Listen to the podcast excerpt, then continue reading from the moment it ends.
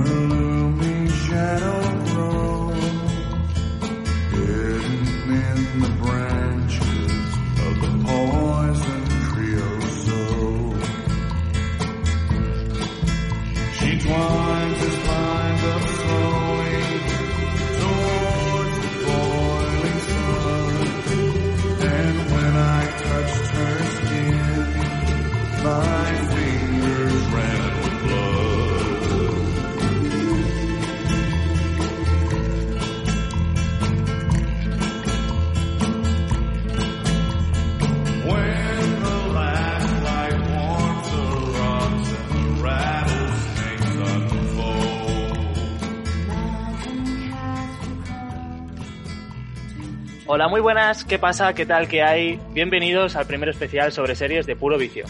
Mi nombre es Mario Galindo y hoy os traemos un podcast sobre la primera temporada de una de las series más relevantes de la última década. Acompáñenos a desmenuzar True Detective. Así que poneos cómodos porque aquí arranca puro vicio.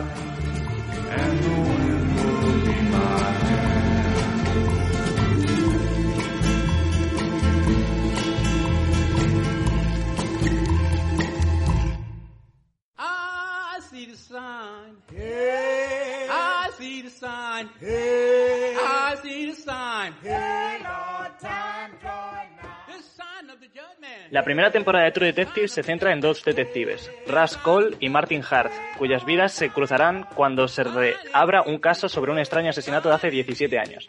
En 2012, los dos detectives de la comisaría de Luisiana son traídos a examinar un caso de un homicidio en el que trabajaron en 1995.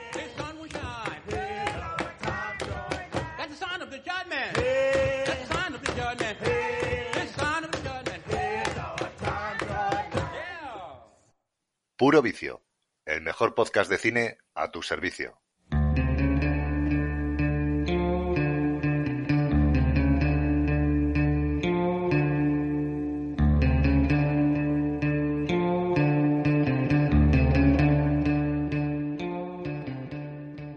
Bien, pues en el día de hoy tenemos, eh, somos pocos, pero los que estamos somos, somos grandes, eh, podríamos decir.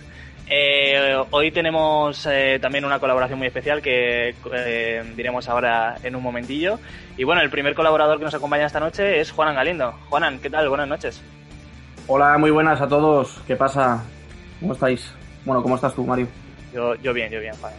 Eh, bueno, esta vez va a ser un poco diferente porque aparte de la pregunta que tenemos después de la presentación, eh, me gustaría hacerte, bueno, haceros a cada uno de los que estéis aquí una pregunta y es que ¿cuándo visteis por primera vez esta, esta primera temporada de True Detective?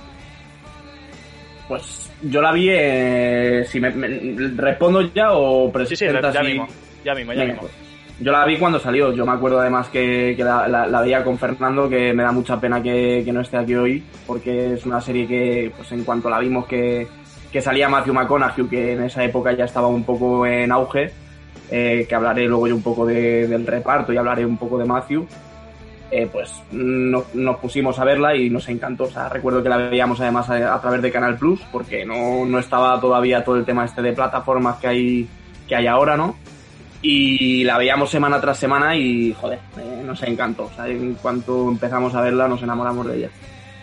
Pues yo creo que queda respondida esa pregunta. Eh, yo, bueno, eh, ya os contaré, pero yo no tuve la suerte de verla. Bueno, quizás porque me, pi- me pillaba casi saliendo de la ESO prácticamente, o sea que no me pillaba en una época muy buena, que digamos. Entonces no, no la pillé a tiempo. Eh, pues nada, Juan, encantado de que estés aquí, por supuesto. Y el otro colaborador de Puro Vicio en el día de hoy es Albert. Albert Saba, ¿qué tal? Buenas noches. Hola, ¿qué tal? Muy buena noche a todo. ¿Qué tal, Albert? ¿Cómo estás? Pues muy bien, aquí estamos. Eh, impaciente por hablar de, de esta gran serie, la verdad. una serie, una de mis El primer favoritas. podcast pues. de, de puro vicio que, que va sobre series. Por eso Sí, señor. es importante, es importante para, para nosotros, es un paso más, digamos. Sí. A ver qué tal, a ver qué tal, oye. Y Albert, la misma pregunta que Juanan, ¿tú cuándo la viste por primera vez? Pues además, yo es que a True Detective le tengo bastante cariño porque, porque creo que fue una de las primeras series que vi en mi vida. O sea, eh, vi me- cómo conocí a vuestra madre, Breaking Bad, y creo que poco después vi, vi True Detective. Y yo no tuve la suerte de disfrutarla de forma legal, digamos, pero bueno, ahora, ahora por lo menos cuando la he vuelto a ver me la he visto en HBO guay, así que yo creo que me he resarcido un poco de eso. Y joder, pues es una serie que en su momento pues para mí fue un pelotazo y fue, yo podría decir incluso que fue una de las series que me hizo interesarme en las series realmente, con lo cual para mí es súper especial y por supuesto por el repartazo que tiene. Total. Pues eh, no, nada más que añadir a eso, desde luego.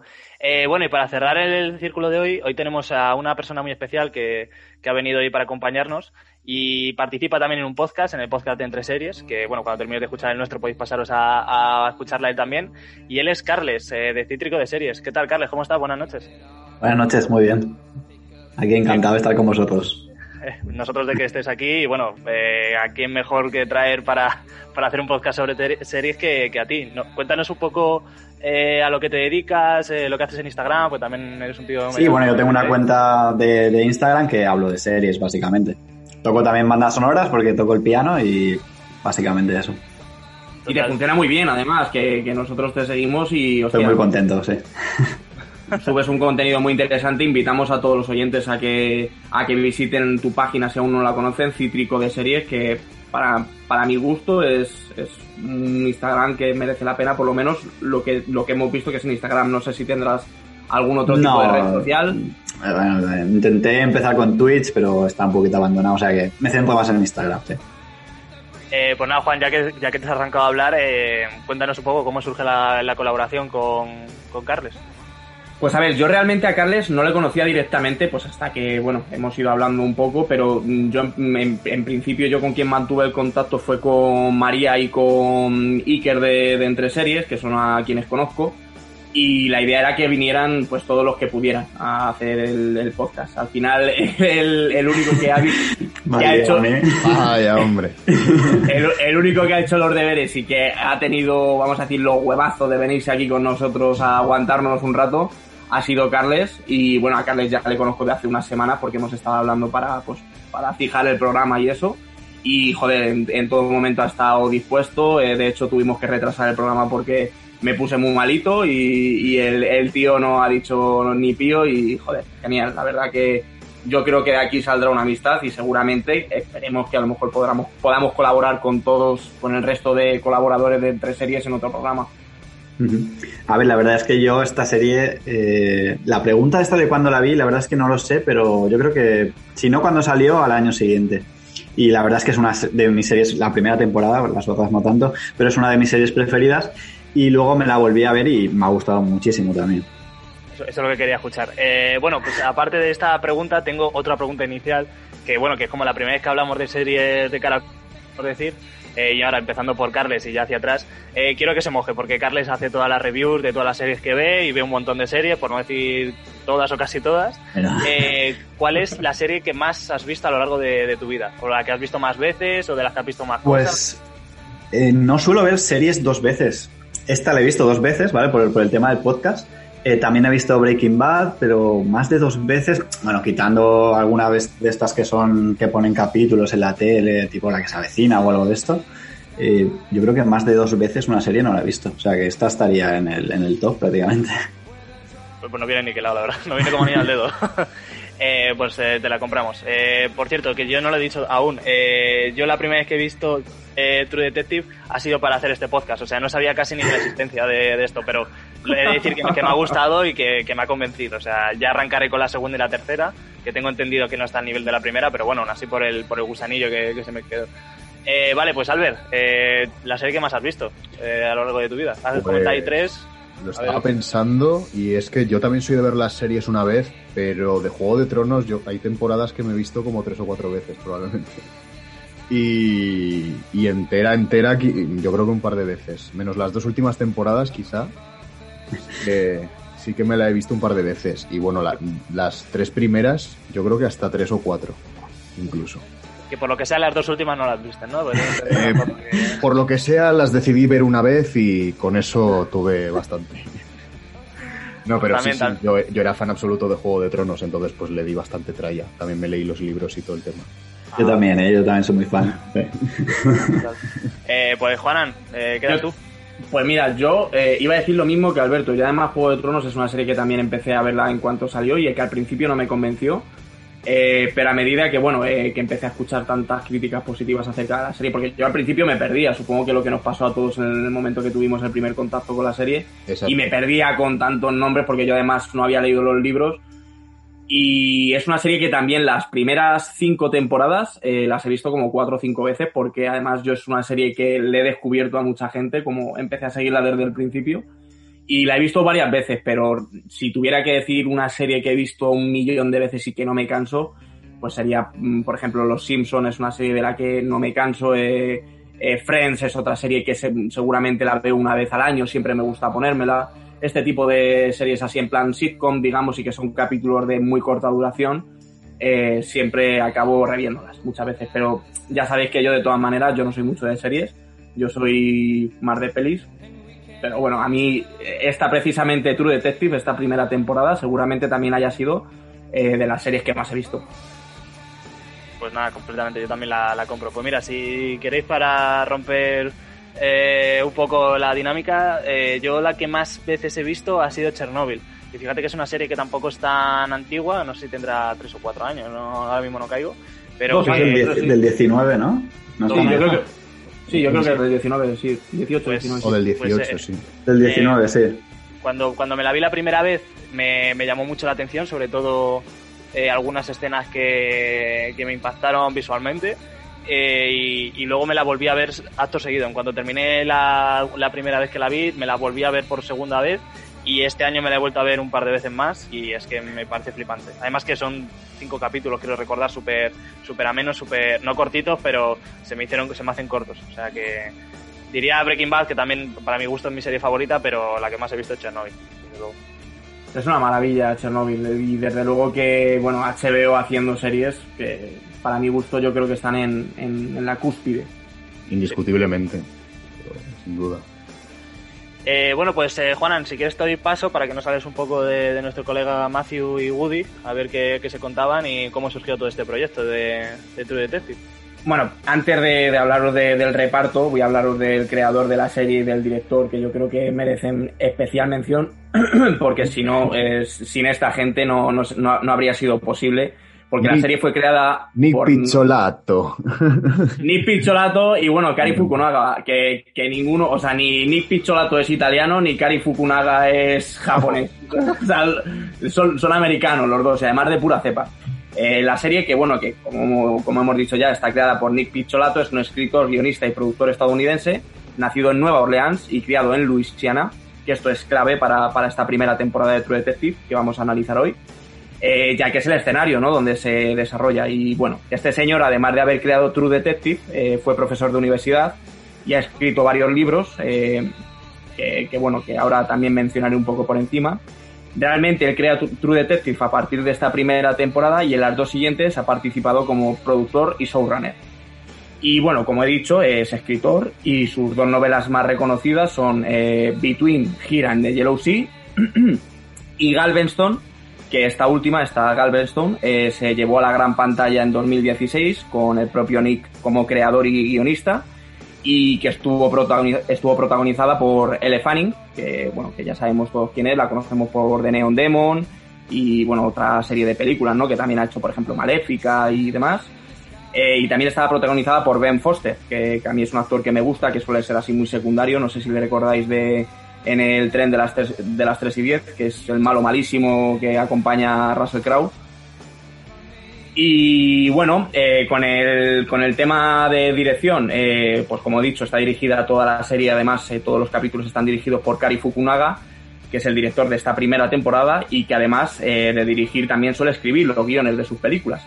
El mejor ejemplo de una película que escribió él y que guionizó es una película que se llama Sin Nombre, eh, que recibió el premio a mejor director en Sundance. Y bueno, esta True Detective yo creo que también es otro buen ejemplo, eh, por la que obtuvo también un Emmy como mejor director. Eh, cosas que ha, que ha hecho este señor, pues, pues ha coescrito el guion de la primera parte de la nueva versión de It, eh, que, que habremos visto todos seguramente. Escribió y dirigió Maniac, que es una serie que yo no he visto, no sé si Carles le suena o suena a vosotros. Sí, yo sí que la he visto. Sí, yo, yo la he visto también. Pues no sé Claro. qué tal estará. Pues el- Es bastante rara, pero, pero bueno. Le dieron bastante bombo en su época. Eh, no sé, a mí no me acaba de gustar, pero no está mal. Visualmente está muy chula. Es que, eh, a mí es una serie de las que me gustan. Ya sabéis que me gustan las, las series raras y las pelis raras. Yo, bueno, eh, viendo la biografía de este, de este señor, yo he descubierto que había dirigido otra serie además de True Detective, eh, pues esta Maniac, y, y la verdad es que ya, me- ya sim- simplemente por él me, me ha interesado y puede que le dé un tiento algún día. Y bueno, eh, lo último que ha hecho y que estamos todos muy expectantes por verla, eh, la última entrega del James Bond de Daniel Craig, eh, No Time to Die, que se estrenará si Dios quiere este año, pues también la ha dirigido Kari Fukunaga. Sin tiempo que, para bueno, estrenar, ¿no? es sin tiempo para estrenar. Traducida, no, no time to die, sin tiempo para estrenarse. y, y, bueno, realmente es, no, son, no son personas que hayan hecho mucho eh, en el cine, pero lo poquito que han hecho yo creo que es bastante decente y, y también son al final tanto este Nick eh, eh, Picholato como Kari Fukunaga son, son personas que todavía están en, son jóvenes, podríamos decir, no, no llegan a, a los 50 años, entonces yo creo que todavía les queda mucho por demostrar. Pero bueno, como he dicho, yo creo que eh, True Detective es un buen ejemplo como para ponerles como, pues eso, eh, ya una primera pincelada que han dado que yo creo que es para seguirles la pista, que yo ya digo que a mi Kari Fukunaga ya es un tío al que le sigo pues todo lo que hace, voy a intentar verlo. Y bueno, eh, ya por acabar, pasamos al reparto de la serie, que poco tenemos que decir, yo creo que de estos dos gigantes que protagonizan esta primera temporada. Y bueno, el primero del que vamos a hablar es, por supuesto, Matthew McConaughey, que ha ido increciendo, como decía al principio del podcast, eh, a partir de esta True Detective, casi podríamos decir, que, pues, es- se estrenó en 2014. Eh, y pues en esta época fue la que empezó a salirse un poco de, esos papeles que nos tenía acostumbrados de guaperas como pues eh, en Sáhara o los fantasmas de, mis exnovias, aunque tiene alguna que otra joya también eh, anterior, o sea, quiero decir, anterior a esta etapa de 2010, podríamos decir que fue cuando empezó a, a dar un poco fuerte. Y películas así que ha protagonizado que a mí me encantan y que digamos que se meten dentro de, esta época, entre 2010 y 2015.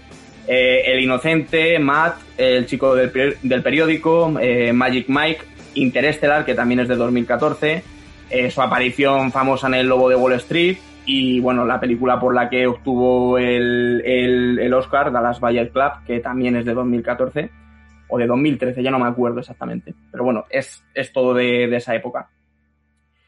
Y yo recuerdo muy bien, eh, pues eso, eh, ir al cine a ver todas estas películas y lo que digo, o sea, en el momento que mm, vimos que, que empezaba a hacer True Detective, que además él produce y Woody Harrelson también producen la serie, son productores ejecutivos del primer capítulo, porque no son productores ejecu- ejecutivos de toda la serie. No sé si luego en la segunda y en la tercera temporada también han metido mano. Sí, Eh, sí, ¿no? A mí me suena que también Sí, sí, que sí, han sí, producido algo. sí, también eran productores ejecutivos, sí. Bueno, pues luego hablaremos también seguramente más de, de Matthew y de su Rust Cole a lo largo del, del podcast. Y bueno, el otro protagonista de la serie, que a mi, a mi parecer hace uno de los mejores papeles de su, car- de su carrera, es nuestro queridísimo Woody Harrelson, que hace de Marty y al que conocemos pues, por todos sus papeles que ha hecho ¿no? en Asesinos Natos, No para Viejos, Zombieland. Eh, eh, recientemente también hizo tres anuncios en las afueras que le valió de la nominación, de una de sus tres nominaciones que tiene. Y bueno, de todas las apariciones que hace en toda la saga de, de los Juegos del Hambre seguramente le sonará a todo el mundo. Y Woody Harrelson, pues yo creo que es un tío que a todo el mundo le suena, ¿no? Porque es verdad que nunca, no suele tener eh, papeles protagonistas, pero sí que sale en muchas películas, tiene muchas apariciones y cuando hace acto de presencia, Eh, yo creo que siempre el- todo el mundo le reconoce y todo el mundo es un tío que es muy vistoso. A mí, a mí me cae muy bien Woody, Harrelson. Hay gente que no le gusta, a mí es un tío que me gusta. Y aquí en True Detective yo creo que se marca uno de, su- de los papeles de, de su vida, casi podríamos decir. Yo es que lo tenía encasillado en, en esto, en los Juegos del Hambre y en Zombieland. Y cuando le he visto hacer algo, a ver, no, no más serio, pero algo más, eh, no sé, bueno, sí, podríamos decir serio, o sea, que se sale un poco de lo cómico eh, o de lo extravagante, eh, me, me ha gustado. O sea, hace como, bueno, luego ya hablaremos de los personajes, pero como que es un tío muy, muy común, como muy campechano, por así decirlo, ¿no? Como que cae bien. Es un tío que Sí, a mí sí. cae bien. A mí también me cae bastante bien. Y bueno, lo que decía, ha estado tres veces nominado en los Oscars, no se ha llevado todavía ninguno, quizás algún día se lleva alguno. Y bueno, ya para acabar, si queréis, repasamos un poco las caras más reconocidas de la serie, que yo no sé si algunos, eh, o sea, si os sonará al- alguna de las caras que yo por lo menos reconozco y que voy a nombrar. La primera es Michelle Monaghan, que es la que hace de Maggie, de la mujer de, de Marty, y que os sonará también por ser la esposa de, de Ethan Hunt, eh, de Tom Cruise en la saga Misión Imposible. Y por Breaking Bad. Ah, por Breaking, ¿en Breaking Bad sale? En Breaking, en Breaking Bad, no, eh, no, a serie que ahora nos dice eh, Juan Fran. Juan Fran, si nuestro, amigo Juan Fran de producción. Correcto. Eh, eh, también, bueno, sale eh, Kevin Dunn, que es el comisario, que no sé si os sonará a vosotros, pero bueno, es el padre de Sam Witwicky en la trilogía, en las tres primeras películas de Transformers, el padre de Shia LaBeouf. Hostia. Y, y bueno, también está por ahí Alessandra Daddario, que es el amante de, de Marty. Eh, y bueno, el cura también, eh, el, el cura que es así un borrachuzo que sale en, en los primeros capítulos y luego al final también que le van a ver. eh, que sale también en el lado bueno de las cosas, no sé si os acordáis, que hace del hermano de, de, de Bradley Cooper, eh, de, de Pat, creo que se llamaba el personaje.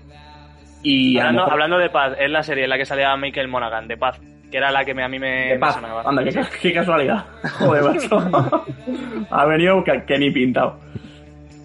Y bueno, pues ya poco más que contaros eh, de, de todo el tema de producción. Yo creo que, pues eso, que mm, lo que he dicho, ¿no? Que el tema de que el Nick Picholato este, pues haya nacido en Luisiana, eh, se, se retransmite muy bien en toda la serie, yo diría, ¿no? Se ve muy bien todo, to- todo ese escenario de, eh, de la América profunda, casi podríamos decir, y a mí es una cosa de lo que más me gusta. La ambientación de la serie es una de las cosas que más me gusta, que supongo que ya hablaremos más adelante de eso.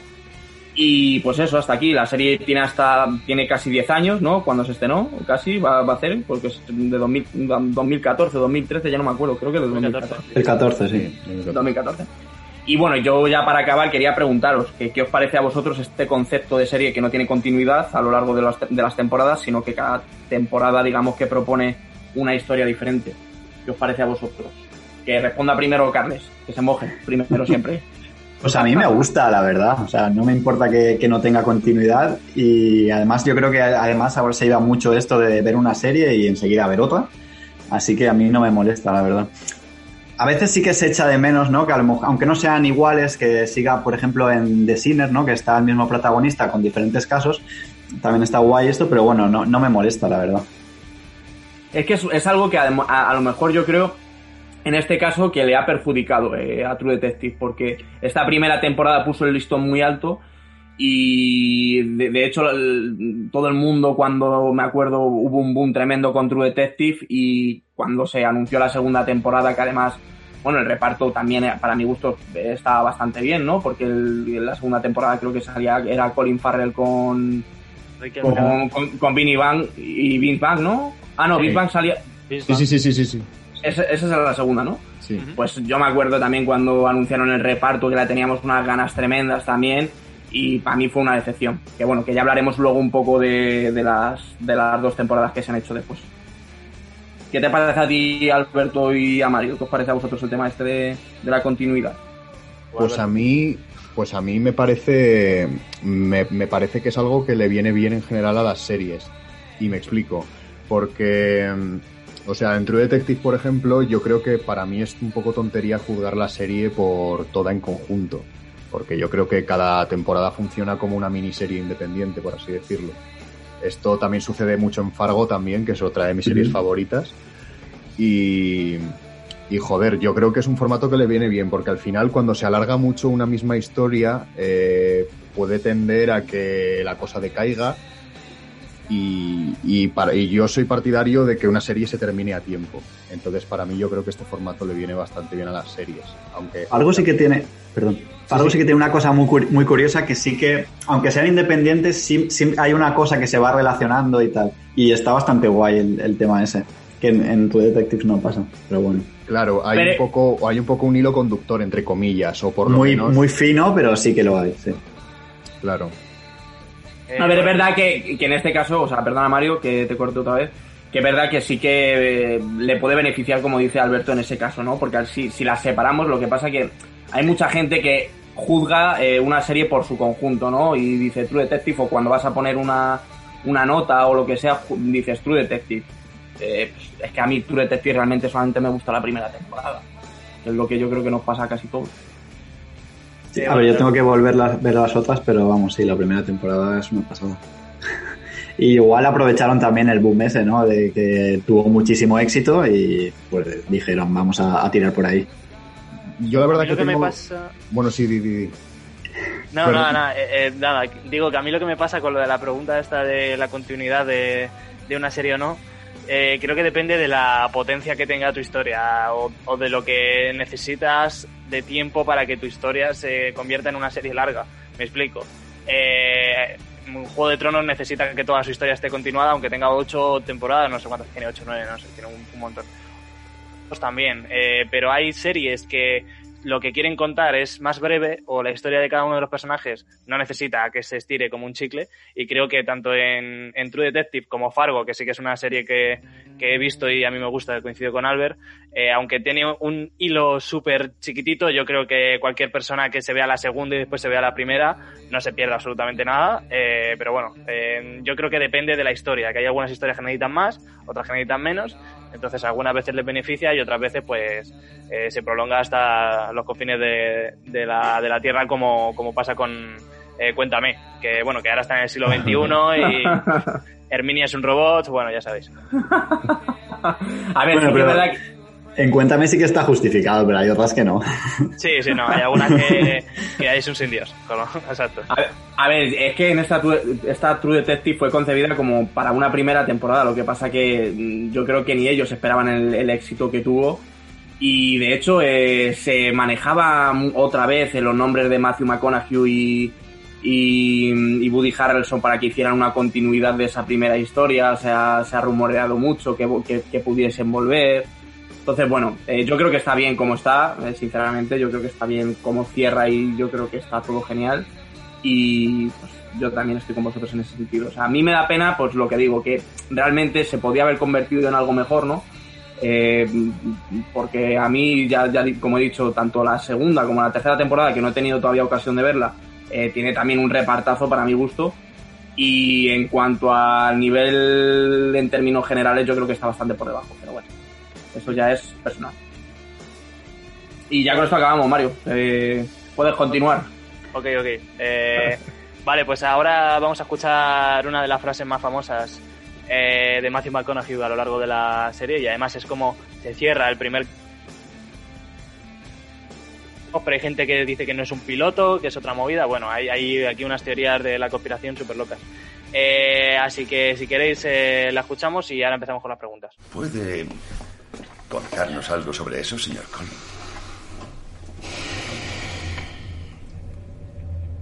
Parece cosa del mismo tío del 95. Pero eso ya lo sabían. Hay aspectos específicos coincidentes con el caso del 95 que no eran de dominio público. Usted estuvo ocho años desaparecido, ¿no? Volvió a aparecer en 2010. Mi pregunta es... ¿Cómo va a ser él? Si ya lo trincamos en el 95. En efecto, detectives. Suponía que usted tendría la respuesta.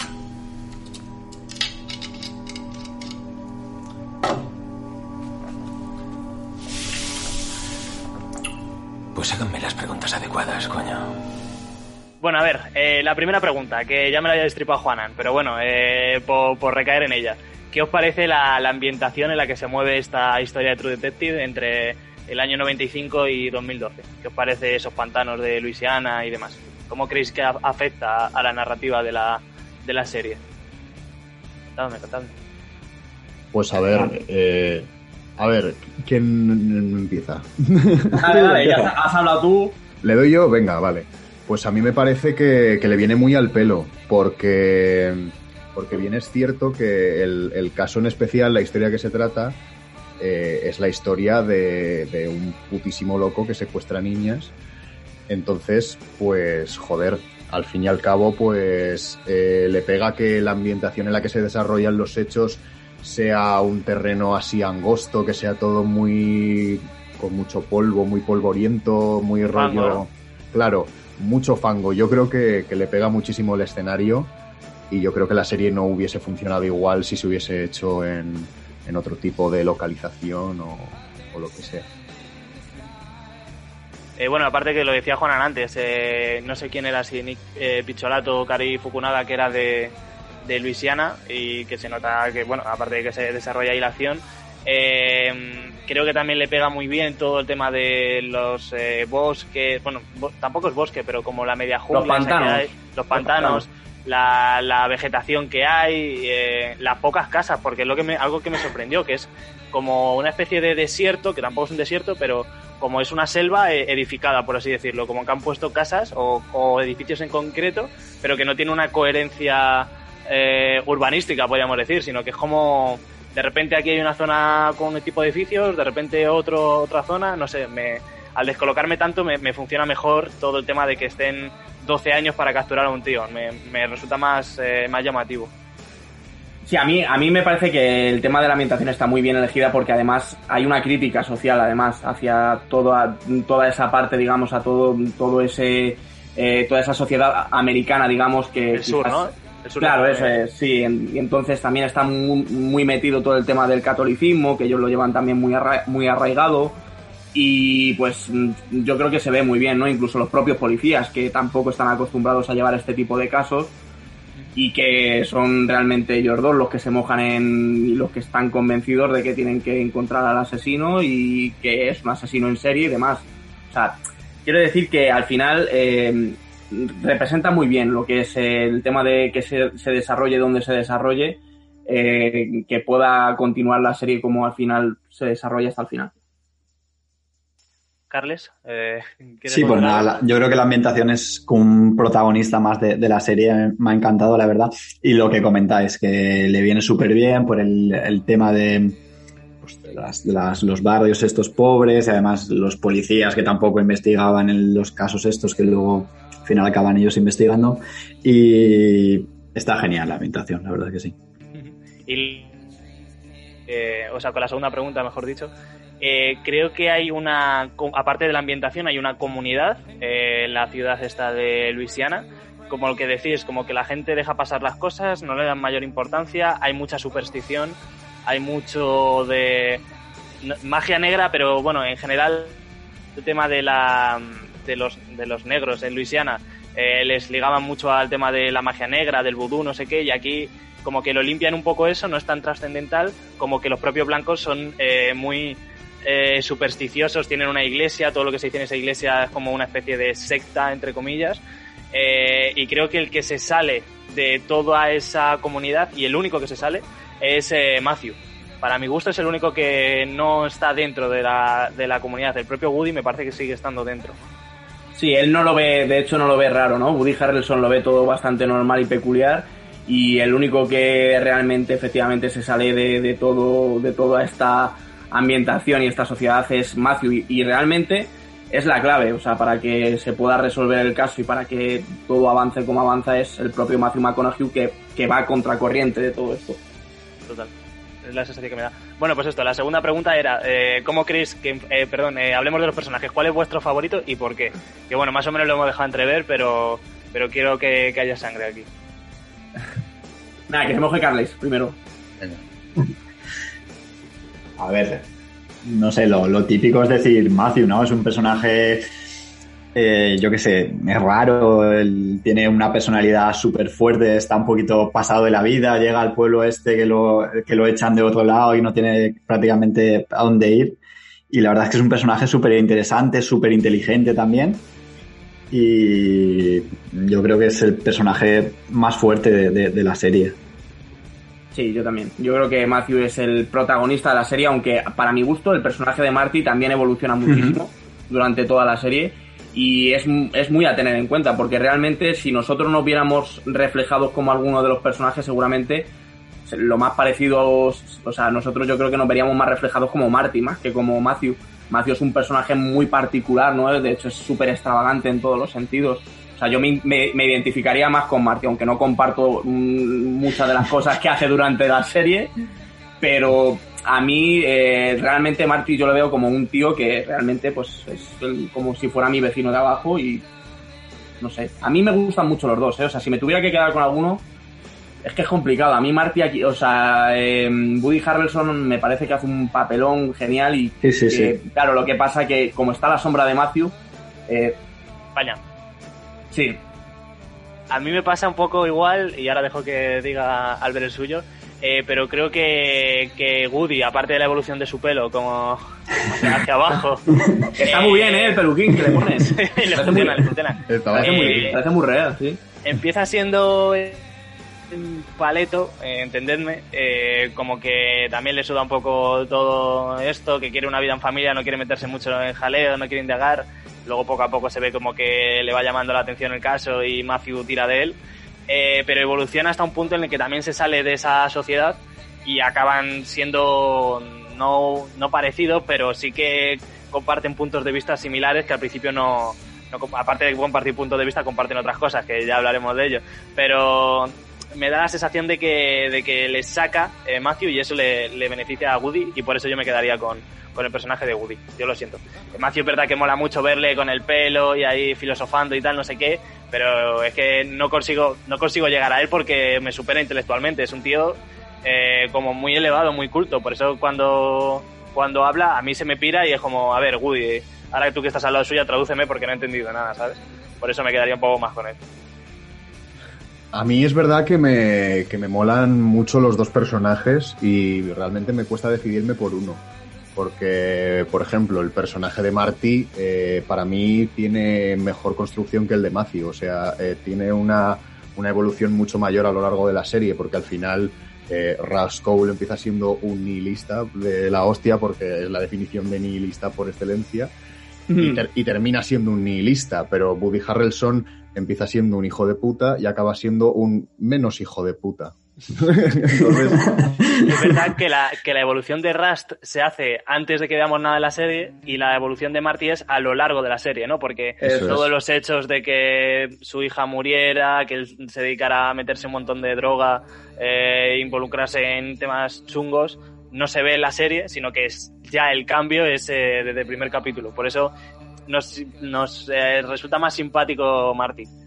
Además, además como policías, además, que es lo que decía yo antes también un poco, que me cuesta más o sea, me cuesta menos identificarme con el personaje de Woody Harrelson, con Marty, porque eh, Matthew McConaughey en, en ningún momento quiere dejar de ser policía, al revés, o sea, quiere estar vinculado, siempre está, está vinculado de alguna manera y eh, incluso cuando le echan de la policía, que bueno, que no le echan, le tienen que meter como, le meten como infiltrado, ¿no? Que lo cuentan además en, en uno de los capítulos.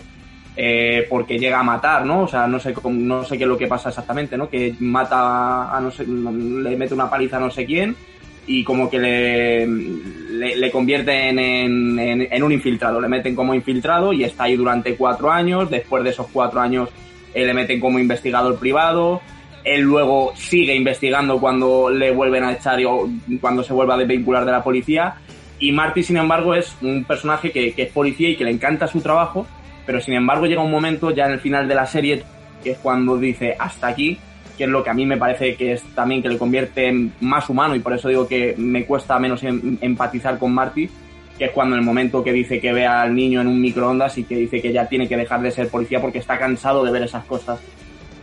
Esto no le pasa a Matthew McConaughey, esto no le pasa al personaje de Rust, sin em- porque él ya ha vivido lo peor, como decía Mario, o sea, la evolución ya la ha sufrido anteriormente a eso y ya ha vivido lo peor que ha sido la pérdida de su hija. Exacto. Eh, bueno, ha habido una cosa que hemos pasado por alto y que me gustaría caer, aunque sea un, breve momento, y es el opening. El opening y la banda sonora. ¿Qué, qué, qué opinión os merece? Es que es que es complicada, ¿eh? Porque porque tiene tantas cosas, o sea, yo me ima- yo no soy quien para, o sea, yo no yo no me veo capaz para capaz de analizar la banda sonora, pero se ve que, que en cada fotograma hay algo de significado y que tiene que ver además con la propia serie. Total. Hay un plano a mí que me gusta mucho que es eh, la primera vez que en este opening sale Woody Harrelson y se ve como que está su cabeza como semitransparente y hay una carretera que es como el que le da fondo y luz y le hace toda la... Y, bueno, yo pensaba que eso era spoiler, pero bueno, luego ya me di cuenta de que no. Y se le hace toda la marca de como si fuera una calavera esa propia carretera. Y digo, uy, esto me suena a mí, a que este tío no sale, que este tío la palma. Y sobre todo, precisamente programa en el que se ve al, al gordo este de la iglesia, que no me acuerdo de, de su nombre, que también es un eh, que, que es uno de sus primeros sospechosos, que piensan que es él el asesino. Sí, el que Eh, es, un- que es como retrasado, pero que se dan cuenta que luego la han capado, ¿no? Y que no puede no ha podido cometer ninguna violación. Ese, eh, que se le ve como que está así mirando hacia el techo y hay como unas luces de neón rojas que hacen como una cruz. Y luego vi ese capítulo y me di cuenta de que este tío tenía relación con la iglesia y digo, si este tío tiene relación con la iglesia, eh, puede que el bueno de Woody esté muerto, ¿sabes? Por eso hay, hay algunos Mm. significados que a mí se me, se me torcieron. Y bueno, la música, que por cierto la tengo aquí, corre a cargo de, de Hanson Family y se llama Far From Any Road. eh, me parece una jodida delicia. O sea, yo Brutal. todo, fíjate que normalmente me suelo saltar los openings de las series, aunque me encanten, y este me le dejaba puesto porque escuchar esa banda sonora es, vamos, Bueno, HBO tiene una cosa muy buena y es que no, no tiene la opción de saltártelo. total, total. eh. también, también es buena opción, también es buena opción, desde luego. Es verdad. Eh, pues, y aunque lo hubiera tenido, no la hubiera, no hubiera. No, no, la canción mola mucho y el opening mola mucho, la verdad es que sí. Total. Sí, pero además son todo el rato, son todo el rato fotogramas y son tan, Ujú. es que son- son- parecen como cuadros incluso, y yo creo que tienen mucha simbología detrás. Ves todo el rato en cada fotograma una cruz, aunque sea muy pequeñita por un fondo. abstracto, ¿no? Sí, yo la veo como que tiene mucho escondido y que realmente se podría hacer hasta un podcast dedicado a la intro de, de, de True Detective. Pues total. Eh, bueno, Albert, ¿ibas a decir algo? Eh, no, joder, que, que no puedo decir nada más de la canción del opening, que es un puto temazo y que no me canso de oírla. Y que yo creo que eso es algo que HBO hace muy guay, que- porque si os fijáis, eh, casi todas las series de HBO siguen el mismo patrón. Son eh, imágenes así sueltas como medio psicodélicas que tienen que ver con la serie, con los títulos de crédito y con un temazo de fondo. Y yo creo que le funciona súper bien y, y creo que ayuda a que te metas un poco más en la serie, porque últimamente veo muchas series que no tienen opening y, y a mí eso me da un poco... Cuesta, de- ¿no? Digo, eh, ¿qué les costaba, no? Yo, bueno, eh, ahora, ahora que habláis esto de los opening, ¿qué os parecen estas series que te dejan como ver tres o cuatro minutos y después te, te meten la introducción y después ya te sueltan todo el capítulo? Opening. Está muy de moda ahora eso, se hace muchísimo. El- prácticamente todas las series hacen ahora esto. Y A no mí da tampoco rabia. me molesta. No sé. A mí, A mí- a- mí me sí. moleste. A mí sí, porque, a mí sí, porque, joder, eh, ya yo ver imágenes, o sea, esto me- no me acuerdo con qué serie de animación me pasaba. Eh, no sé si era con One Punch Man, eh, que es una serie de animación, que, que, que veías ya una parte de uno de los combates finales, la veías todo el rato en, en la intro. Y decías, joder, sí, esto, o sea, que esto pertenece a esto, y a mí, no sé, como que me decepcionaba un poco. A mí, a mí, a mí personalmente no me gusta, o sea, prefiero A ver, hay que series- tiene HBO. Hay series como Juego de Tronos, por ejemplo, que te ponías la serie y estabas deseando que sonara la musiquita. Pero ahora la mayoría de, de series, la verdad es que te ponen el principio y luego te meten en el opening y, y continúan. O ni opening, ¿no? Como por ejemplo en The Voice, que en The Voice te aparece de repente así el, ti- el título de The Voice The en, en medio del capítulo y, Sí. y sa- y Santas Pascuas. Sí, a mí, a mí los openings me gustan, ¿no? Porque es como una manera de identificar la serie que lo escuche y dice, mira, esto es esta serie. Sí, a mí también. De hecho, yo siempre he sido muy fanático, más que de, por ejemplo, Naruto. Siempre he sido muy fan de los openings de Naruto. Siempre me han encantado, era lo que más me gustaba de Naruto. Más que el relleno, ¿no? Bueno, eh, que, que nos estamos yendo del tema. Eh, siguiente pregunta, que realmente es la segunda, lo que pasa es que nos hemos ido por, por unos derroteros un poco extraños. Eh, y es, eh, bueno, ya hemos hablado de los personajes, los hemos establecido así un poco. Eh, ¿Y cómo creéis que influye la relación que tienen entre ellos al caso que investigan y que si otro tipo de relación cambiaría la forma de ver lo que tienen los dos. Aquí es cuando decía yo que compartían más que más que un caso y que una profesión. Cosas más personales, ya me entendéis.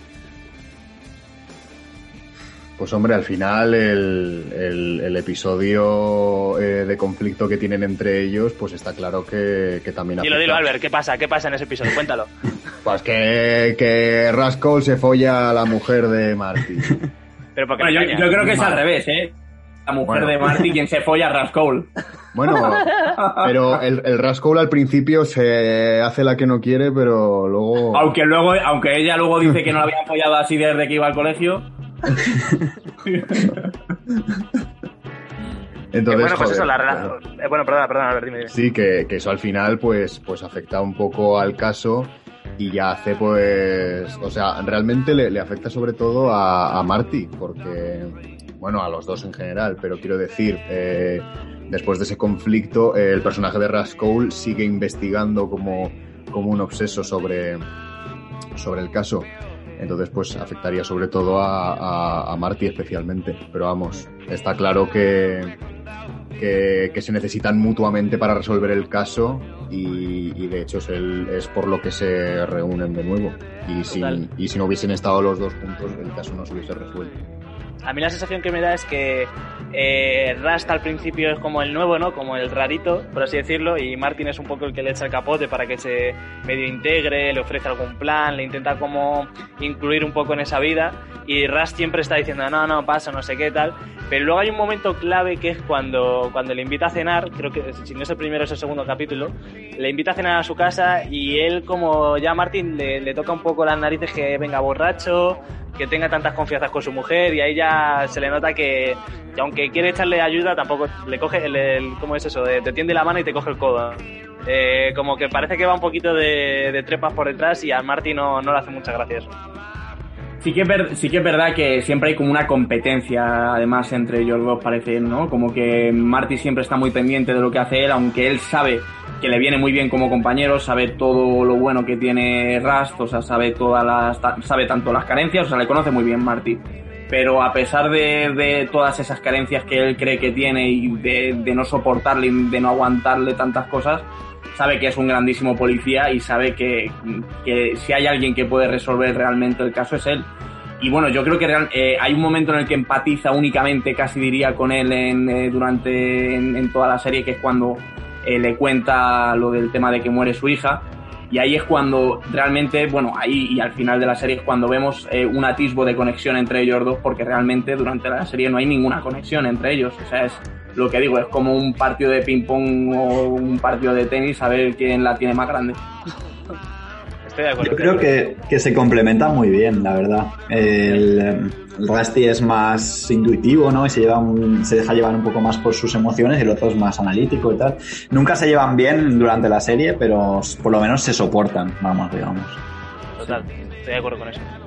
Vale, y ahora otra cosa que a mí me, me gusta, porque ya sabéis que todo el tema eh, de, los hilos narrativos, de cómo se cuenta la historia, me encanta desmenuzarlo.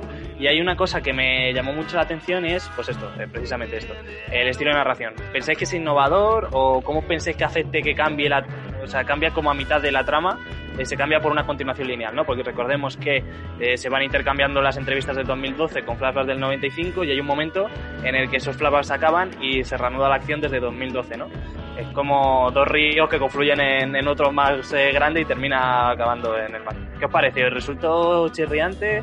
O, o qué? A mí el tema de los flashbacks normalmente no me gusta, pero yo creo que a esta serie le viene muy bien, porque como abarca dos temporalidades que empiecen desde el principio y que te la vayan contando primero lo de atrás y luego lo de delante, la verdad es que a mí me gusta cómo lo hacen, la verdad.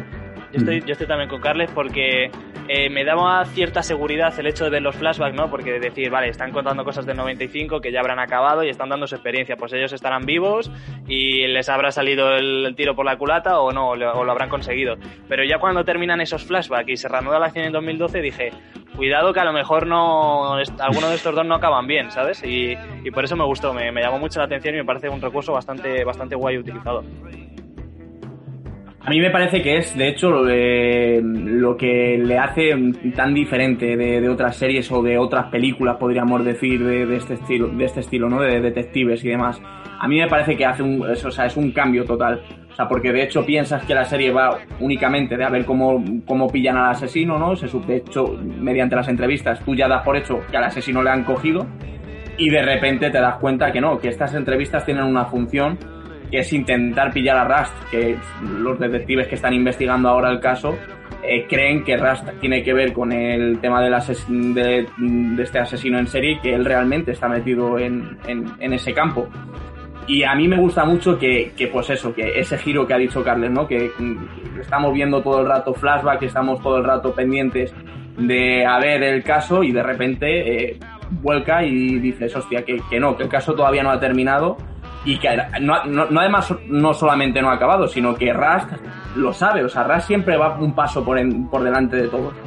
Y es, es algo que a mí me encanta también del personaje de Rust, que, que se, me, se me ha olvidado mencionar antes. O sea, que parece como que siempre eh, lo tiene, está por encima del resto, o sea, siempre está un, un paso por delante. La verdad es que en este tipo de thrillers siempre. A ver, es un caso, entonces los casos normalmente avanza- avanzan lento. Entonces siempre lo rellenan, generalmente lo rellenan a base de, de flashbacks. Pero en esta ocasión la verdad es que lo hacen, lo hacen muy bien esto. Total, estoy de acuerdo. Porque además yo pensaba, cuando estás viendo la serie, da la sensación como que ellos están investigando otro caso eh, parecido y quieren a lo mejor saber la opinión de este caso para a lo mejor relacionarlo, intentar sacar algo nuevo. Pero luego a mitad de la, es que es a mitad de la serie, porque nosotros, bueno, lo Sí. hemos avanzado en la propia sinopsis, que realmente es el mismo caso durante toda la serie, pero esto nosotros no lo sabemos hasta mitad de la, de- de la temporada. O sea, en ningún momento so- nadie, de hecho, pensamos que le van a pillar en todo momento y que ya está pillado el asesino, que no existe asesino. De hecho, hay un momento en el que lo dice Rust. Dice, pero ¿cómo va a ser el mismo si al mismo ya le pillamos en el, o sea, si a este ya le pillamos en el 95? Cierto, cierto.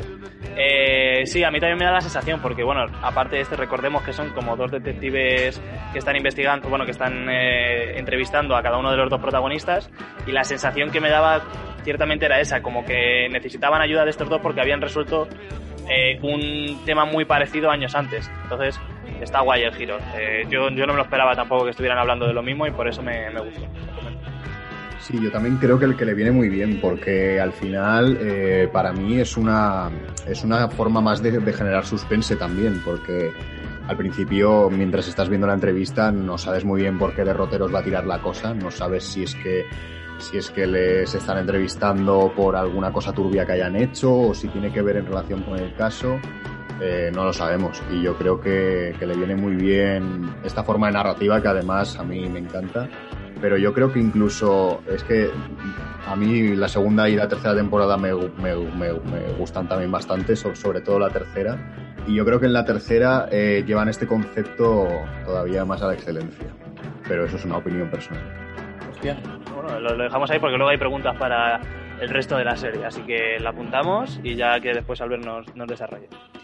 Bueno, pues eh, llegados a este punto vamos a escuchar otra escenita en la que, bueno, eh, aquí hay un tema muy candente por detrás y es una escena en la que Matthew, eh, Rust, eh, el personaje de Rust, empieza a despotricar de lo que es la iglesia y de lo que supone la iglesia para, para esta comunidad de Luisiana. Así que la escuchamos y seguimos con las preguntitas. Cree que todo es un timo, ¿no? Todos esos tíos. Que se equivocan. Ah, sí. Es así desde que un mono miró al sol y dijo a otro mono, él ha dicho que me entregues a mí tu puta parte. Personas... Joder, son tan frágiles que prefieren echar una moneda al pozo de los deseos a comprar comida. Jesucristo, Jesucristo, tus brazos se abrieron y se cerraron. Los ecos de mi vida no podrían contener una sola verdad sobre ti. Tú mueves la pluma en la ceniza, tú tocas la hoja con su llama. Transferencia de miedo y autoaversión a un recipiente autoritario. Es catarsis. Absorbe su espanto con su narrativa y gracias a eso es eficaz en proporción a la cantidad de certeza que proyecte. Ciertos antropólogos del lenguaje creen que la religión es un virus del lenguaje, que reescribe conexiones cerebrales, que anula el pensamiento crítico. Pues yo no uso tantas palabras esdrújulas como tú, pero para ser un tío que no ve objeto en la existencia, te preocupas bastante por ella. Bueno, a ver chicos, eh, aquí quiero que, que os mojéis. Eh, tema de la iglesia, ¿cómo está tratada en, True Detective, porque recordemos, bueno, ya, ya lo adelantaba un poco antes, que es una... eh, o la sensación que me da es como que influye mucho en la comunidad de, de esta Luisiana. Eh, ¿Cómo creéis que es la iglesia? Eh, ¿Manipula o no manipula? ¿Cómo influye al, al asesino o al personaje que están siguiendo? ¿Qué opiniones os parece? Porque es casi, casi un personaje más, la iglesia. Bueno, pues aquí, como diría Rast, eh, yo creo que eh, yo soy, mm, como, como diría él, ¿no? Que es un realista más que un pesimista. Yo creo que aquí sí que es un realista con el tema de la iglesia. Yo creo que lo describe muy bien todo él. Para mí, yo no voy a decir que sea un engaño, porque al final cada uno tiene sus creencias y es libre de creer en todo lo que quiera. Pero sí que se ve un poco reflejado. O sea, al final el cura, ¿no? El personaje del cura también, el mismo, se le ve así como un poco eh, como que no se lo acaba de creer, ¿no? Y entonces da esa sensación como de, de un poco que es vender el humo a la gente, yo creo. Yo creo que también que hay un componente muy simbólico en casi todas las escenas. De, hay muchos símbolos detrás de cada plano de True Detective.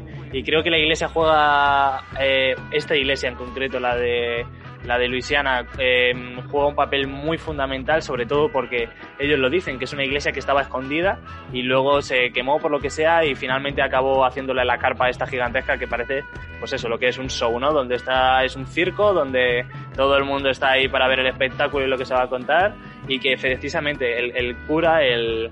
Eh, parece como que es un mandado más, no, no, voy a decir un borrego, pero sí como que el, el, dueño del rebaño, por así decirlo, que tiene que manejar a estas personas que tienen ciertas dificultades, o al menos como lo plantean en True Detective, luego ya cada uno que haga, como dice Juana, lo que quiera, y lo que, quiera creer, lo que quiera creer.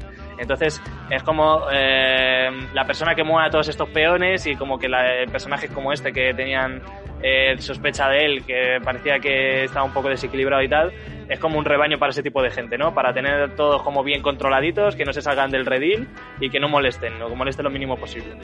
A ver, es que esto pasa mucho en Estados Unidos al final, eh, como además tienen todo privatizado y eh, quiero decir, o sea, en, este tipo de pueblos no de, la América profunda es muy normal que, que, tengan estas creencias, porque al final es, es a lo poco que tienen para, para agarrarse, podríamos decir.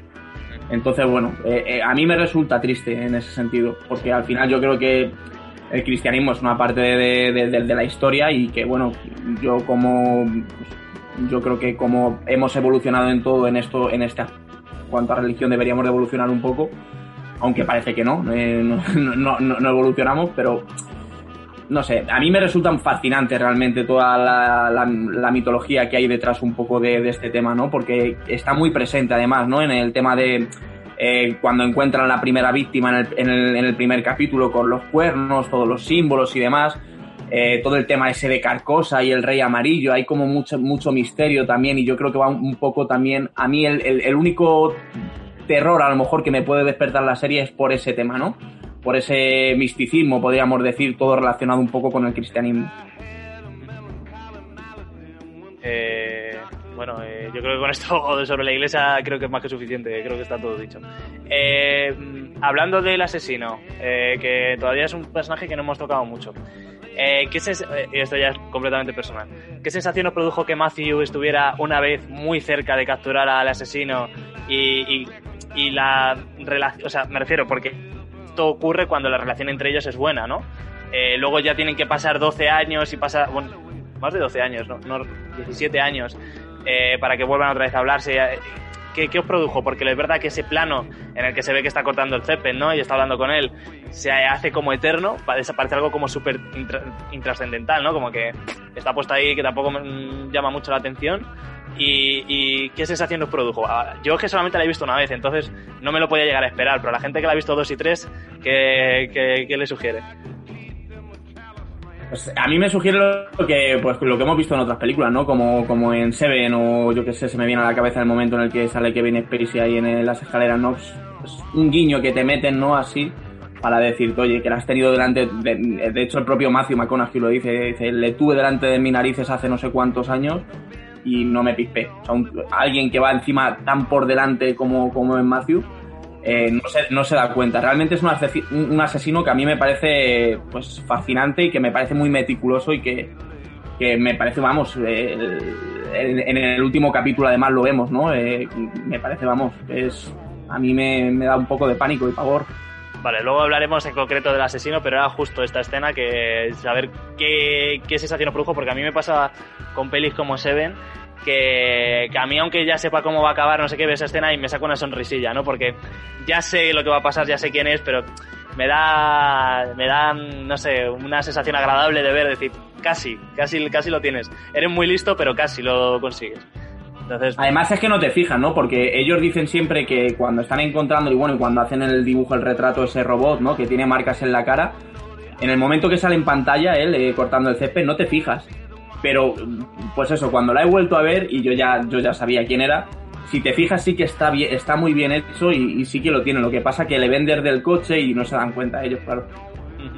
Total, total. Eh, bueno, más cosas. Eh, aquí, eh, la quinta. Ojo, esto entramos en un debate filosófico, ¿eh? Cuidado. Eh, ¿Creéis que alguno de los personajes actúa de manera moralmente correcta? Cuidado, que también están dentro los personajes, o sea, los eh, protagonistas. Acordate el tiroteo este, eh, que creo que es Woody el que ejecuta sangre fría a, uno que ya tenía capturado prácticamente y lo tenía esposado. Eh, ¿Qué os parece? ¿Son gente correcta? ¿Son gente que le falta un tornillo?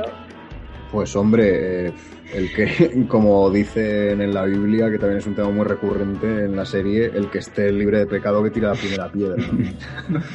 O sea, quiero decir, al final, pues es la mejor forma de representar al ser humano, con todos nuestros errores y todas nuestras cagadas, pero al final, pues, eh, preocupándonos un poco de nuestros propios intereses de forma egoísta y pues al final es un poco la realidad. Creo que esto es lo lo que hace lo que hace que estos personajes sean tan humanos y que sean tan fácil de empatizar con, bueno, a lo mejor no con, con Matthew es más difícil, pero aún así creo que si investigamos seguro que podemos eh, llegar a empatizar con él. Pero luego había otros personajes en muchas películas y series que son como que no hay duda en ningún momento, siempre hacen el bien, siempre están al pie del cañón, no, no dudan. Y, y, al, y al ser una comunidad toda luisiana, ¿no? Porque siempre repito esto mucho de comunidad, pero es que es bastante relevante para, para la trama. Creo que no hay nadie que sea, que digas, este, esta persona es eh, limpia, ¿no? Es como pura, por así decirlo. Todos tienen algo detrás, ya sea que estén posicionados del lado de los policías, del lado del asesino, del lado de la comunidad, todos tienen algo que les hace completamente humanos. Es la sensación que a mí me, me Sí, choca. de hecho, de Sí, hecho, hasta los, hasta los niños, vamos, hasta las niñas de, de, de Basti. El otro, del, del ¿cómo De? Marty. De Marty. De hecho, a mí la- el, el único personaje que me parece que hace en casi todo momento lo correcto es la mujer de Marty. Se En el sentido de que, en el sentido de que, bueno, em, cuando se da cuenta de que su marido la ha engañado, intenta seguir adelante con él para no romper la familia. em, el- el- vamos, lo único que hace mal quizás es follarse a Rust. Hombre, es algo por lo que un asesino sigue matando 17 años, ¿sabes? Precisamente por esto. Pero no, o sea, a mí es un personaje que también me gusta, el de, el de Maggie, o sea, quiero decir, porque es, es el que le da también ese punto de inflexión a Martin, ¿no? O sea, es el que le hace también perder los papeles y el que le hace cambiar también. O sea, no es Matthew McConaughey, es, es ella. La, mujer es prácticamente el único secundario importante que hay. Los demás. Es que la serie prácticamente son ellos dos. Es- Sí. tiene, tiene muy poquito más. Es la historia de ellos dos, su relación, sus, sus diálogos. Sí. Total. Eh, vale, chicos. eh, bueno, cuidado aquí, ¿eh? Porque aquí puede- pueden llover ladrillos. Eh, ¿Qué os pareció el final? ¿Os defraudó? ¿Esperabais otra cosa? ¿Os parece poco realista? Porque ha sido una de las cosas más criticadas de esta primera temporada de True Detective. Ha habido de todo. Gente que le ha encantado, gente que no. Quiero ver vuestra vuestra posición en, en este tema. Mojaos. A mí me encanta. A mí también. A mí también me gustó mucho. Joder, pues me vais a pegar. A ver, a mí. a ver, Te a mí no- refieres a cuando pillan al malo, ¿no? Sí, la escena esa final en el hospital, tal. Sí, a todo, en todo el, el capítulo final en, en- en general, podríamos decir. A mí me encanta porque además es el, es el momento, ¿no? Además en el que ya por fin puedes llegar a pensar que van a ser amigos y, y los dos respiran, eh, Marty deja a la policía, eh, Rust yo no sé a qué se dedicará o qué llegará a hacer en el futuro, pero parece como que por fin van a ser amigos y es gracias a, este final, que al final, si no es porque están el- los dos y porque además Rust sabe que le necesita a Marty en todo momento y de hecho él no se anima a ir y no se anima a dar el paso hasta que no se lo cuenta a Marty cuenta con el apoyo de Marty. Entonces a mí me parece que es un final muy bueno porque es como que se cierran todos los cabos y, la historia queda muy bien acabada, o sea, no queda nada abierto, no queda nada... Yo estoy de acuerdo de que es un final correcto, en plan que está todo hilado y cosido, que no hay nada que se escape, por así decirlo. Me parece un final correcto. Eh, pero es que me parecía tanto Picazo cuando lo vi, tío, que me, me causó hasta algo de rechazo. Me, me dio la sensación de, haber, de haberme visto un CSI largo, ¿sabes? En- entendedme las diferencias. Como verme un capítulo de CSI de presentan al asesino, eh, van los investigadores, lo capturan, seguimos. Eh, yo esperaba que después de las tres mojadas que le mete el malo a, a Marty se lo cepillara y se lo acabara, ¿sabes? Que, que muriera. O a Marty no, a Rust, perdón. Cuidado con los Eh, cabezazos que mete también, que le mete Rust, eh, también, Sí, que le mete un par de cabezazos. Que, Sí, buena, cabeza, tío. buena cabeza tiene también, sí, claro. Eh, pero me refiero, eh, me, me gusta que acabe bien, porque al- pero un final agradable mola. Eh, pero sí, me daba la sensación de que me faltó algo, no sé. No, Esperaba- esperabas que muriera alguien, ¿eh? Esperar, sí, sí, sí, sí, sí, sí, sí, sí, claro, sí. Esperar Sí. que muriera alguien o que dijera, yo qué sé, o que se marcaran un 7, ¿sabes? En plan, ahora de repente Maggie le han cortado la cabeza y está muerta. Y como casi, o yo qué sé, alguna cosa así súper loca, pero, pero bueno, que quiere decir que es correcto, que me parece que es un buen final, que está bien llevado. Eh, pero eso ya digo, no sé, eh, me- después de toda la que se había liado, me esperaba algo mucho más explosivo. Pero aún así reconozco su valor y me gusta. O sea, no... Es que al final realmente los personajes sufren mucho durante toda la serie, o sea, tanto uno como otro sufren demasiado y es como que, joder, encima que tengan que morir, o sea, a mí ya me parecería como, joder, pobrecillo ya. Es lo que A mí me... falta. Yo lo veo bastante bien. Yo creo que es una serie súper redonda. Además que avanza muy bien, ¿no? Que te explican todo, la- como las pruebas, no hay situaciones forzadas, no hay casualidades. Y el final cierra muy bien todo esto. Total, eso sí que lo comparto y estoy de acuerdo.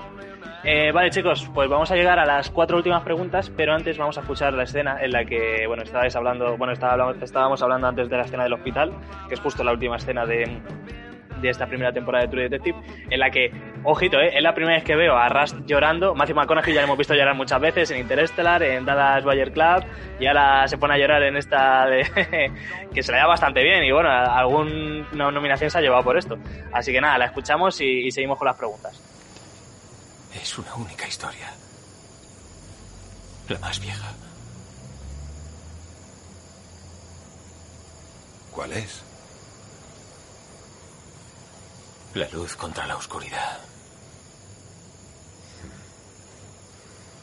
Bueno, ya sé que no estamos en Alaska, pero yo diría que la oscuridad tiene mucho más territorio. Sí. En eso llevas razón.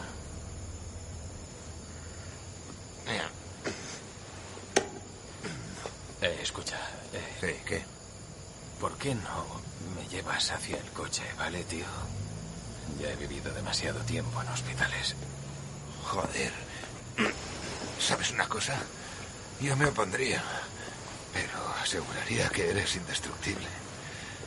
¿Volvemos a recoger ropa o algo? No, todo lo que dejé ahí no lo necesito.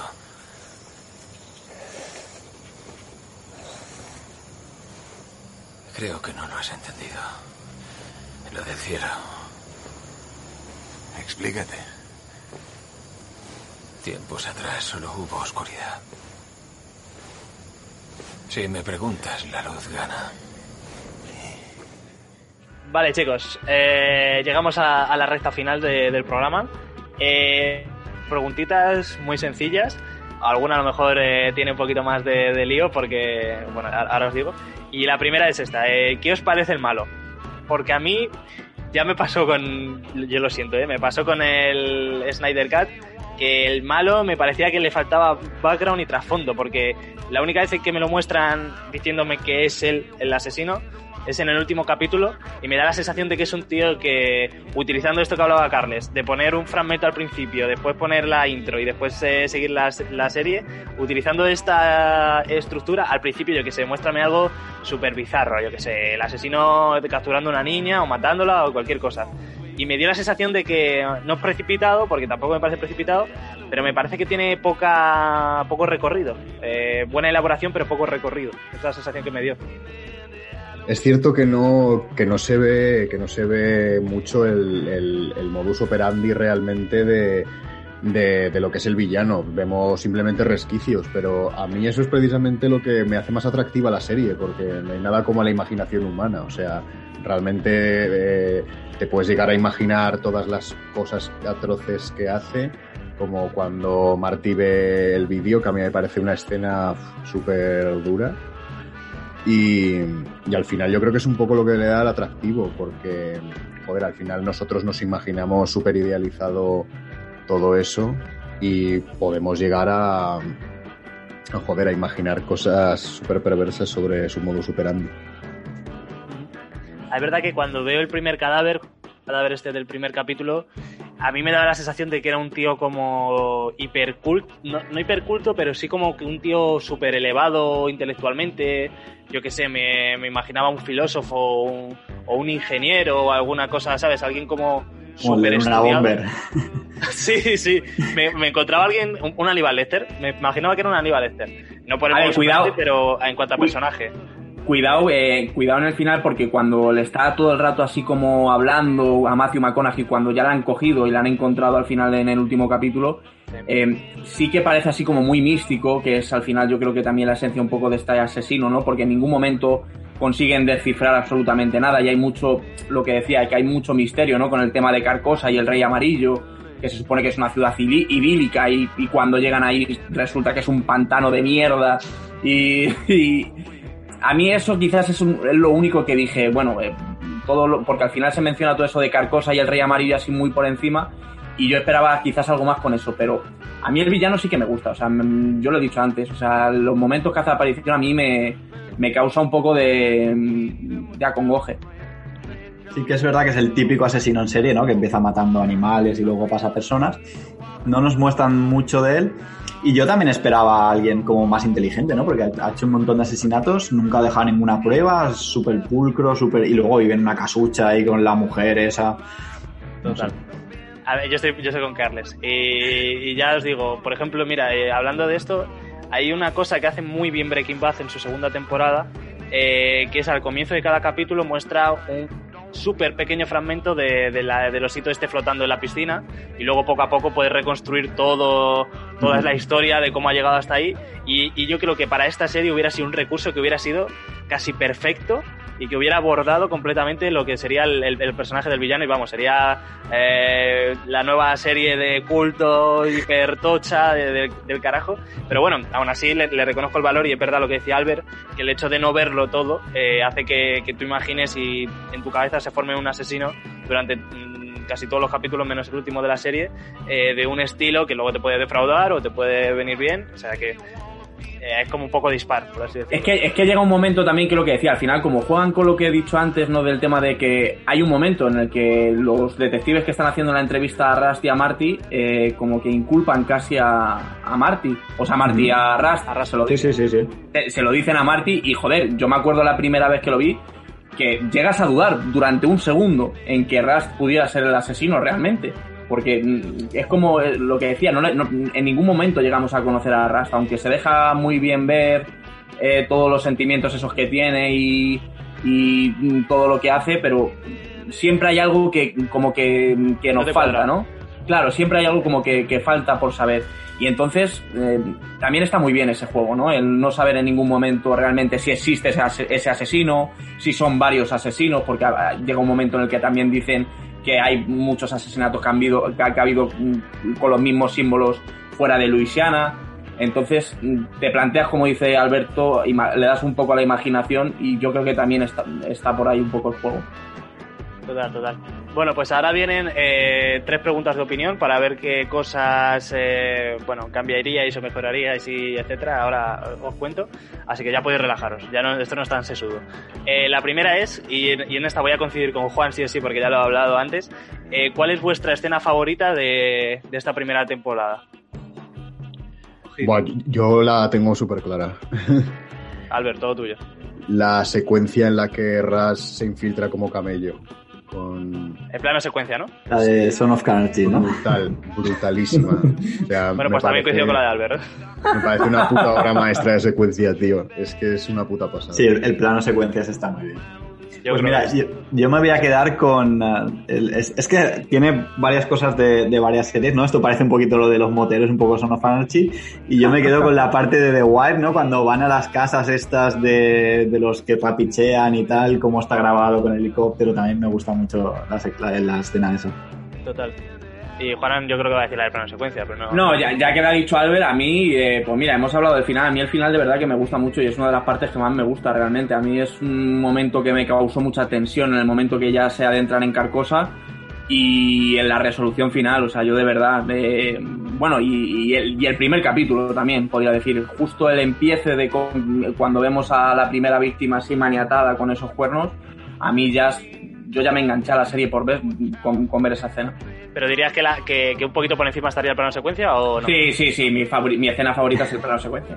Vale, vale, yo también estoy de acuerdo. Y hay otra escena que la hemos mencionado antes así eh, muy por encima y, y en la que, que me gusta un montón y es el, a- el asesinato este a sangre fría que hace Woody, eh, que ya tiene a, a los dos que parecían que estaban secuestrando, no, no recuerdo si eran niñas o estaban Sí, eran haciendo- eh, que se le ve que ya está eh, esposado y simplemente por el por el hecho de verlo, ¿no? Y yo creo que también por pensar un poco en sus hijas, en que podían haber sido ellas, eh, sale como un demonio y le pega un tiro y luego cómo ellos manipulan la escena para dar la sensación de que esto ha sido otra cosa, de que ha sido algo completamente necesario.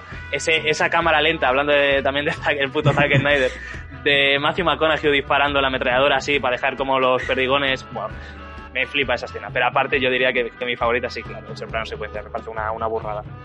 Tiene escenas muy, yo creo que son muy icónicas, o sea, que se te quedan grabadas muy a fuego en la cabeza, o sea, no, no hay una en particular, yo creo que hay varias Mm. que son... Y los diálogos también entre ellos, también hay Sí, diálogos muy sí. buenos. Mm. Sí, Yo sí, lo sí, que sí, me sí. pasa con los diálogos es, eh, porque soy un poco más torpe, como que Matthew da su exposición mental hiper elaborada y, y Woody te lo, tra- te lo traduce, ¿sabes? Sí, sí, sí, Dice, sí. "Que- quería decir esto. A mí, hay, a mí hay otra escena que me encanta, que es cuando, bueno, eh, dice que, dice Matthew McConaughey, dice Ras Cole, que, que a veces no sabe si él realmente está loco o está metiéndose en vena la verdad secreta del universo, que es cuando salen los pájaros haciendo el, el símbolo ese eh, que se encuentran las víctimas. A, mí esas escenas también me parecen maravillosas. La- las escenas en las que Matthew está como alucinando, que no sabe si realmente está alucinando o es realmente visiones que, está teniendo él. Esas, esas escenas también me gustan mucho. Total, total. Eh, bueno, eh, siguiente- penúltima pregunta ya. Eh, y esto va más para Carles y Albert. Juan y yo estamos un poco más fuera. Y es que, ¿qué opinión os merece el resto de temporadas?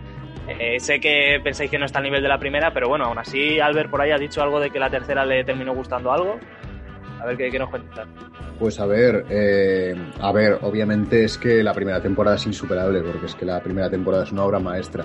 Pero me parece bastante injusto que se, que se critique a la segunda y la tercera temporada, porque me sigue pareciendo que tienen un nivel muy bueno, sobre todo la tercera. La tercera es muy, muy, muy buena. Y además tenemos a Matser no, no, no- no he sabido nunca cómo se dice. Mahershala Ali. Dos Oscar Ali. tiene ese tío.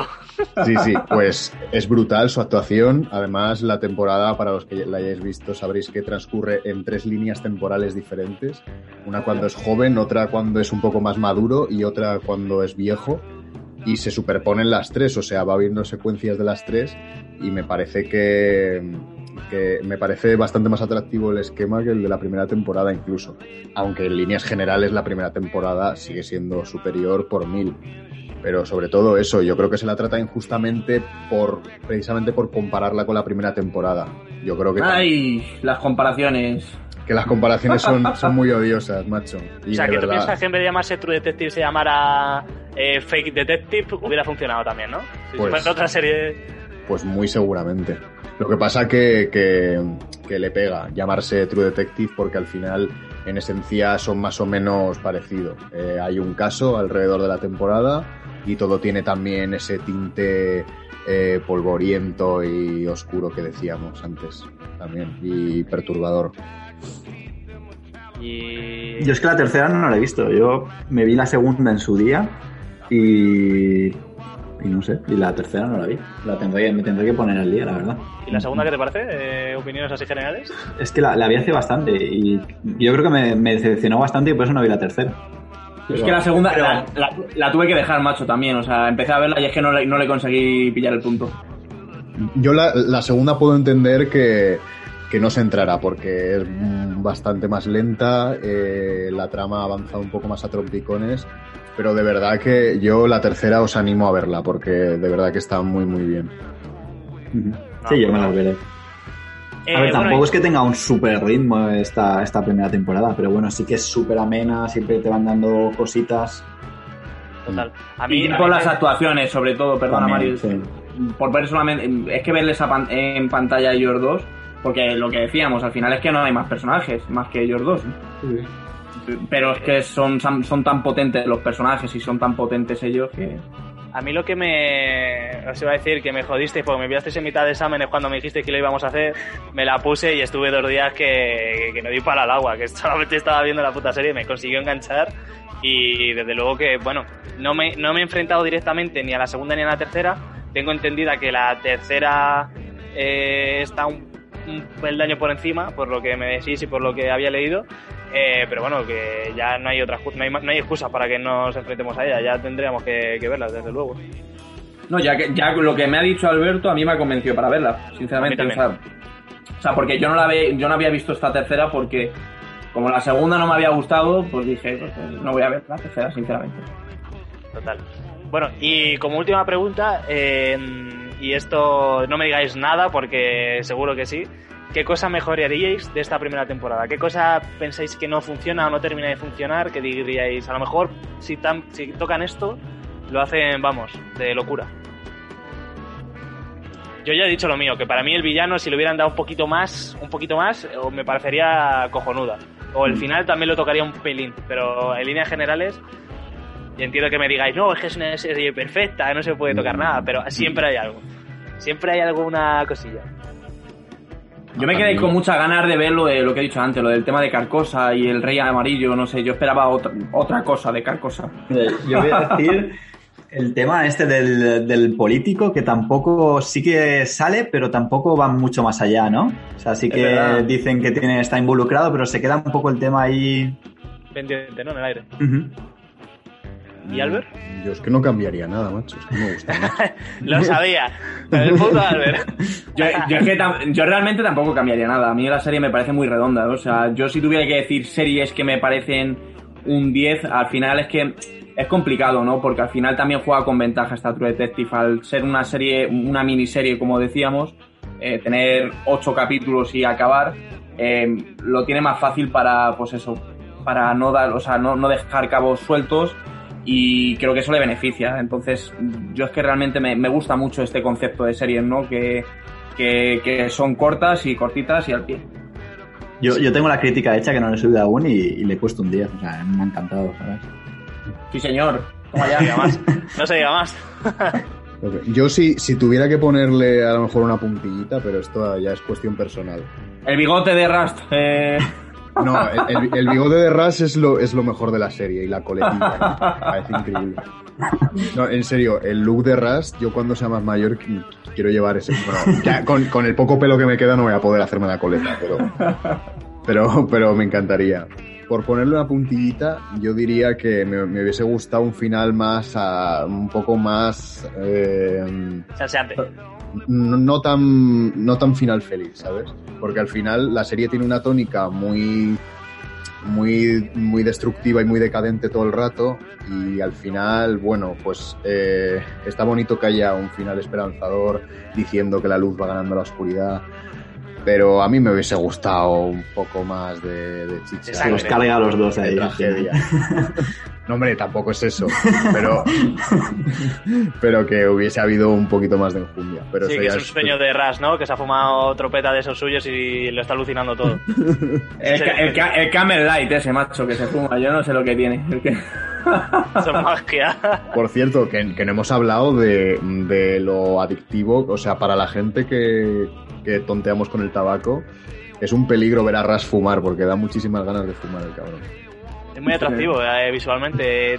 Todo, tanto como bebe, como casi todo lo que hace, es como, no sé. Las Tiene una clase, Matthew. que hace con las latas. Sí, Sí, qué bueno, qué bueno. Tiene un Eh, porte bueno, el tío que a mí Sí. me encanta.